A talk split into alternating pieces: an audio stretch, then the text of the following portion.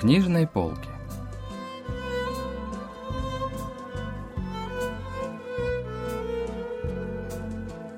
Рассказ «Слой за слоем» писательницы Кугён Ми.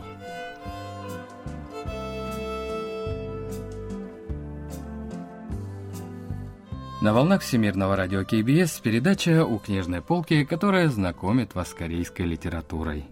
Поздравляем вас с наступившим 2023 годом и желаем еще больше приятных знакомств с корейской литературой. У микрофона Денис Ян, за режиссерским пультом Аня.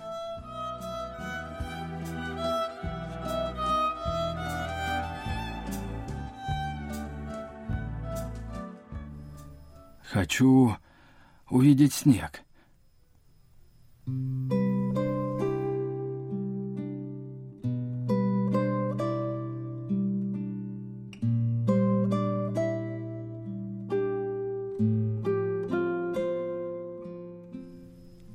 Отца были не завещанием, а желанием.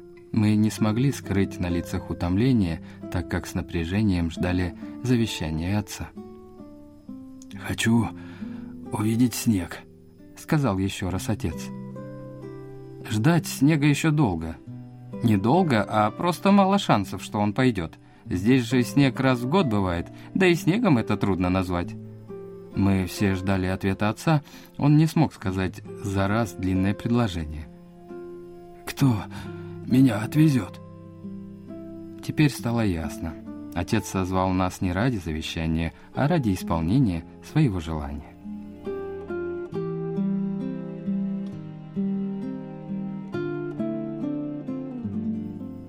Рассказ писательницы Кугён Ми «Слой за слоем» был опубликован в 2011 году. Произведение начинается со сцены, которой больной отец созывает всех пятерых детей и говорит им, что хочет увидеть снег. Главная героиня рассказа Инхён, четвертый ребенок в семье, у нее три старших сестры и один младший брат. Отец семейства прежде работал плотником и много ездил по стране. Со снегом у членов семьи были связаны не самые приятные события. В день свадьбы третьей дочери из-за сильного снегопада почти никто из гостей не смог приехать, из-за чего свадьбу проводили в пустом зале. Вторая дочь в сильный снегопад упала с горы, и это стало поводом для ее развода с мужем. В том месте, где мы жили в детстве, тоже часто шел снег. Это были слова третьей дочери. Перед рождением Инхён в их семье был еще один ребенок, но еще будучи новорожденным, он упал со скалы в том самом месте и умер. После этого случая родители героини сразу уехали из тех краев и с тех пор жили в провинции Кёнгсандо, где снег почти не идет. Мы собрались все вместе. Может, покажем фотографию снега? Стал бы отец назвать, если бы было время в запасе. Зачем ехать отцу самому? Можно принести коробку со снегом. А кто поедет? Я не хочу. Хюну поедет. Все вместе мы посмотрели на младшего брата. Вместо ответа он посмотрел на отца. «Хочу увидеть снег сам, своими глазами». В конце концов, все пятеро детей отправились вместе, чтобы посмотреть снег, как и хотел отец. Решено было поехать в провинцию Канвонду. Семейство запаслось едой, лапшой и рисом быстрого приготовления. Для отца взяли лекарства на месяц, хотя врачу о поездке не сказали. «Вот это да! Самая настоящая поездка!» — воскликнула третья сестра, открыв багажник. Она положила приготовленные ею роллы на контейнеры с едой. «Впервые еду куда-то вместе с отцом и матерью», — сказала самая старшая сестра.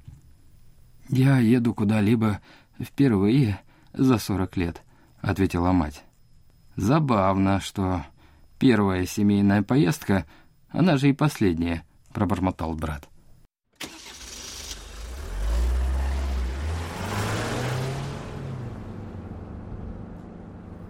Примерно в 4 часа дня семья доехала до деревни Куренпо возле города Пухана. Решено было остановиться в загородном доме с видом на море. После ужина семья собралась попить пиво. «И, и мне налейте».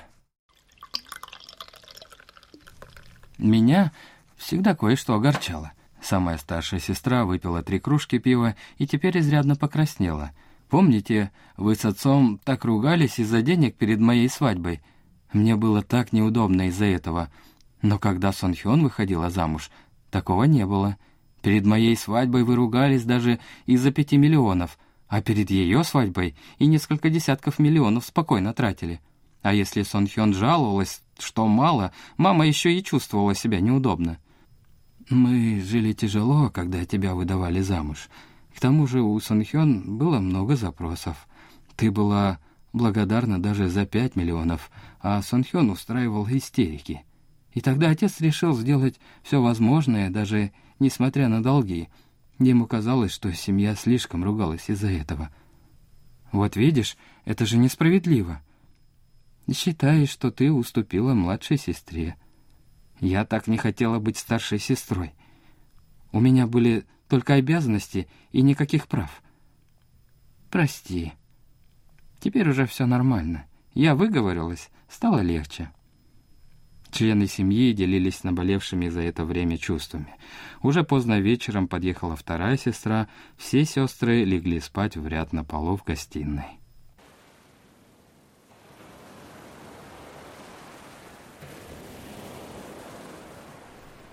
«Послушайте шум волн. Это так красиво!» — сказала самая старшая сестра и заснула первой. «Не хочу сегодня засыпать», — сказала третья сестра и уснула следующей. «Только приехали и сразу спать? Я не из тех, кому лишь бы поспать», — сказала вторая сестра и тоже заснула следом. Я же уснуть не могла. Со стороны брата доносился низкий храп. Слышно было, как покашливал отец, а мать что-то тихо шептала.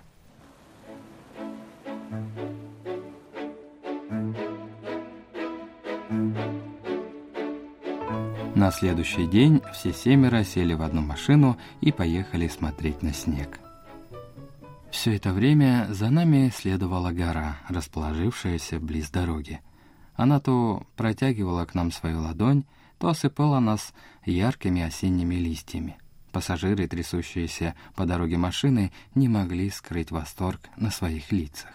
Так семья доехала до местечка Пёнхе, уезда Ульчингун на восточном побережье Кореи.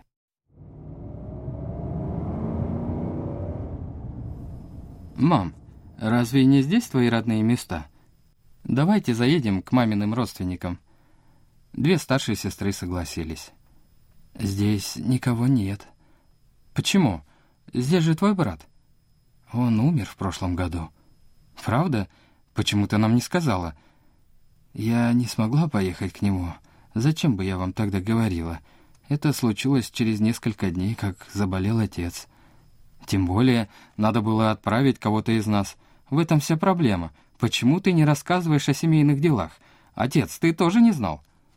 В машине установилось напряжение. «Не знал», — отец заговорил впервые за долгое время. «Извините». Дети так и не поняли, кому сказал отец последние слова, жене или детям, но больше ни о чем не спрашивали. Пообедать решили в кафе на пляже. Все радостно подбежали к морю, чтобы насладиться шумом волн и собрать ракушки. Затем, чтобы отец не простудился, семья поехала дальше до города Самчок. Оставив вещи в гостинице, вся семья направилась в ближайшую баню с горячими источниками. Из бассейнов на открытом воздухе открывается невероятно красивый вид на горы провинции Канвондо — все члены семьи залезли в теплую воду под самый подбородок. Отец казался спокойным. «Мам, прости за то, что я недавно сказала», — проговорила самая старшая сестра, подойдя к матери. После бани все отправились в гостиницу. Брат понес отца на спине, а героиня и ее сестры начали спорить за право повести мать под руку.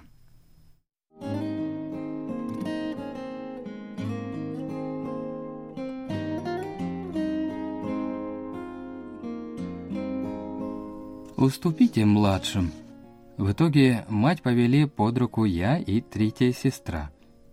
«Это подло, черт возьми!» Вторая сестра взяла под руку самую старшую сестру. «Противно!» Самая старшая сестра выдернула руку и взяла под руку меня. «Как неприятно!» Вторая сестра взяла под руку третью сестру. Так, слившись в одно целое, мы шагали по ночной темной дороге.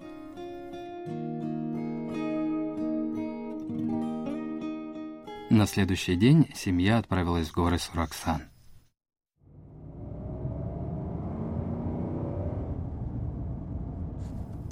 Чем дальше мы продвигались на север, тем больше сгущались облака. В такие дни должен идти снег. Все дружно его ждали. Сначала ждали из-за отца, но постепенно причина становилась все менее очевидной. «Отец, а какое из построенных тобою зданий запомнилось тебе больше всего?» «Наш дом».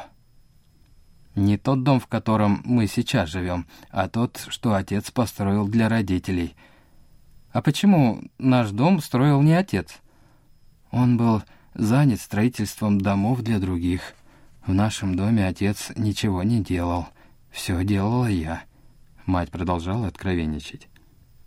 «Мам, буду тебя теперь звать, если у меня в доме засорится слив». Все улыбнулись в ответ на шутку третьей сестры.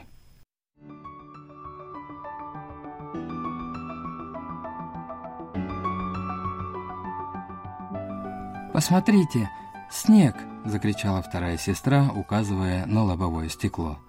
«Вот это чудо! Даже не думала, что действительно пойдет снег. Вашему отцу везет». Это было похоже на чудо. Снег начал идти с того момента, когда за окном показались горы Сураксан. И это была не изморозь, не мокрый снег, а самые настоящие хлопья размером с монету. «Отец, теперь ваше желание исполнилось?» Уже после того, как заболел, я подумал, что ни разу не ездил в семейное путешествие. Жалею об этом больше всего.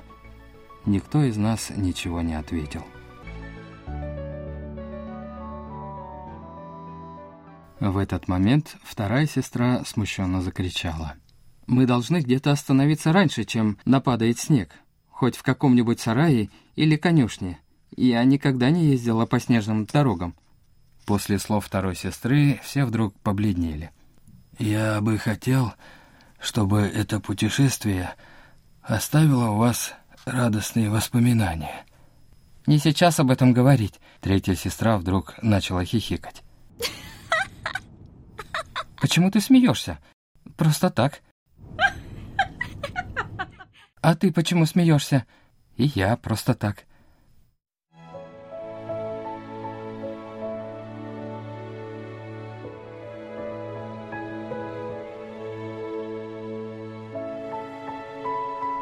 Постепенно дорога покрывалась снегом. Деревья с опустевшими ветками превращались в снеговиков, а наша машина быстро превращалась в огромную снежинку.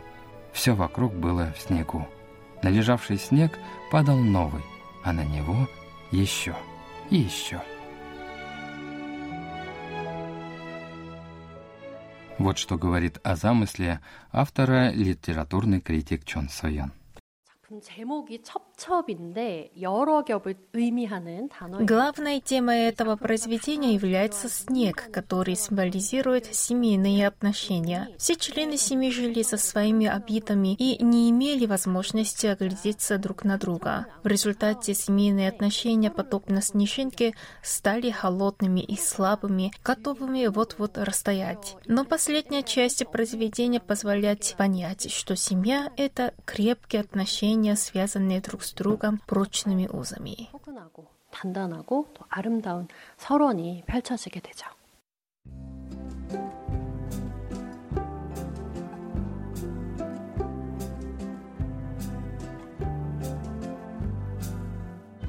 На этом мы заканчиваем рассказ о произведении «Слой за слоем» писательницы Ку Гён Ми. Спасибо за внимание и до встречи через неделю.